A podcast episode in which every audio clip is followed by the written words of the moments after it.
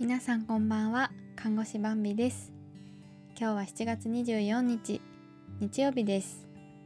今日はですねあの日勤久々の日勤だったんですけどまあとても疲れました。でもやりがいもすごくありました。けどね残業して疲れちゃったので今日はゆるーく思い出トークをしたいと思います。テーマは家族から寄せ書きをもらった珍しい体験っていうテーマです。えー、そうですね。皆さん家族から寄せ書きもらったことありますか？私はすごい珍しいなと思ったのでまあ特別な思い出なんですけどね。なぜあのもらったかっていうと2020年1月から3月私はあの今住んでるとこそして実家を遠く離れたまあ国内なんですけどところであの病院のね応援看護師として遠くに行ってて、まあ、それまでは月に1回は実家に帰ってたのでもう3ヶ月空くっていうことなかなかなかったんですよ。で3ヶ月終わって帰ってきたと思ったらもうコロナがすごく流行っていて実家にもね1年近く帰れないっていう状況がありましたそんな中で家族がなんと寄せ書きをくれたんですね。であのちょっと面白いんですけど「コロナに負けるなコロナファイターズ」っていう風にであのあ私の「えー」ってこう名前なんか一応伏せてるんですけど名前隊員っていう風に書いてありました。コロナファイターズの隊員らしいです。であのー、私の家族はおじいちゃんおばあちゃんお父さんお母さん弟妹っていう風に6人で住んでるんですけどその6人全員がね寄せ書きを書いてくれたんです。まあおじいちゃんとかは字を書くのが苦手だから一石的に誰かおばあちゃんが代筆してくれたのかなと思うんですけどそれでもきっと内容をねあの考えてくれたのですごい嬉しいなと思います。であと妹が私のイラストと似顔絵とあと私が好きなキャラクターのイラストを描いてくれててなんかすごく嬉しかったです。でなんでねまあ、わざわざ寄せ書き書いてくれたのかなって思うとやっぱりこの頃っていうのはコロナという未知のものが流行りだしてでその頃の医療従事者って本当にその未知のやつの最前線に立ってるっていう感覚を皆さん持ってくれてですねそれですごいこういろんな感謝の気持ちを述べるだけでなくなんかこういろんな企業からプレゼントが届いたりとかあのニュースでもねあの何でしょう自衛隊がこう飛行機で飛んでその後ろに煙色のついた煙が出るっていうパフォーマンスしてくれたりとかいろんな皆さんもテレビでねご覧になったかと思います、まあ、そういうのはね本当にあの勇気が出ました。もちろんそういうものとかお金じゃなくても言葉で最前線で頑張ってくれてありがとうございますっていう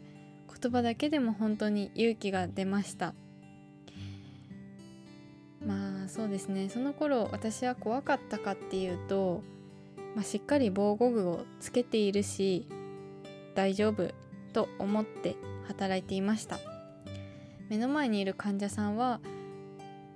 怖い人じゃないし患者さん自身もすごく傷ついてたんですよね。その頃はまだ本当に第1波第2波とかの頃は本当に感染者数が少なくて中でも珍しいし感染してしまった人は自分が狂気になったような感覚だと思うんですよね。自分が感染してしまったことで周りの人を休ませてしまったりなんならもしかしたら感染させてしまってその人も具合悪くなっちゃうかもしれないとかすごい罪悪感を抱いていたと思うんです。っていうそういう普通の人間だったり、まあ、普通の人間よりももっと傷ついている存在だったので、まあ、の怖いとかはねあんまり思わずなんか力になれることがあればいいなと思ってやっていました。で、まあ、その頃に比べ今はね本当に2年経ってだいぶ状況も変わりましたよね。皆さんのコロナへの認知も変わったと思うんですけど私たち自身もこう医療従事者の中でも感染する人が増えてそうなるとね今本当に現場では大変なことが起きています。っていうお話はまた明日ぐらいにしようかなと思うんですけど。っていうわけでねそう未知のものに戦ってくれてる一人で一人暮らしでずっと自粛して一人でこもって大丈夫かなと思って多分家族は色紙を書いてくれたんですよね。で嬉しかった。メッセージをちょっと紹介しようかなと思うんですけど。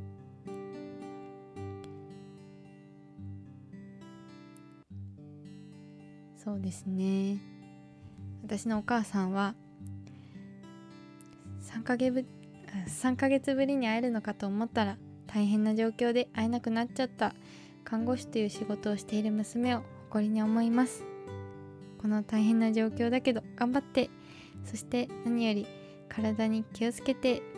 早く会えるようにっていう風に書いてくれててめっちゃ嬉しかったです。あとね弟のメッセージはすごいあのうちの弟は4個下なので223歳ぐらいなんですけどああと1週間で弟の誕生日だ。お祝いしなきゃ。あの弟その同世代の弟らしいなというメッセージで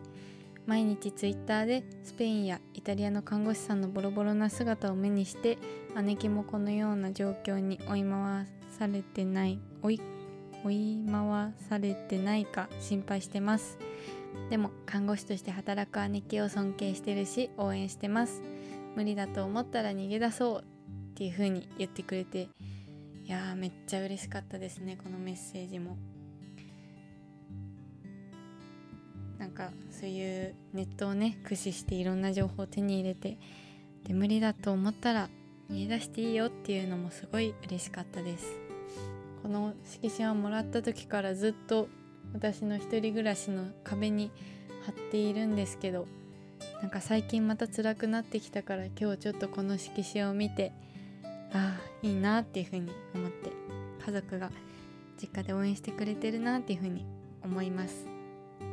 あさっきあの母からね最近忙しいでしょ大丈夫って LINE 来たのでちょっとこれを思い出した。そんな一日でした。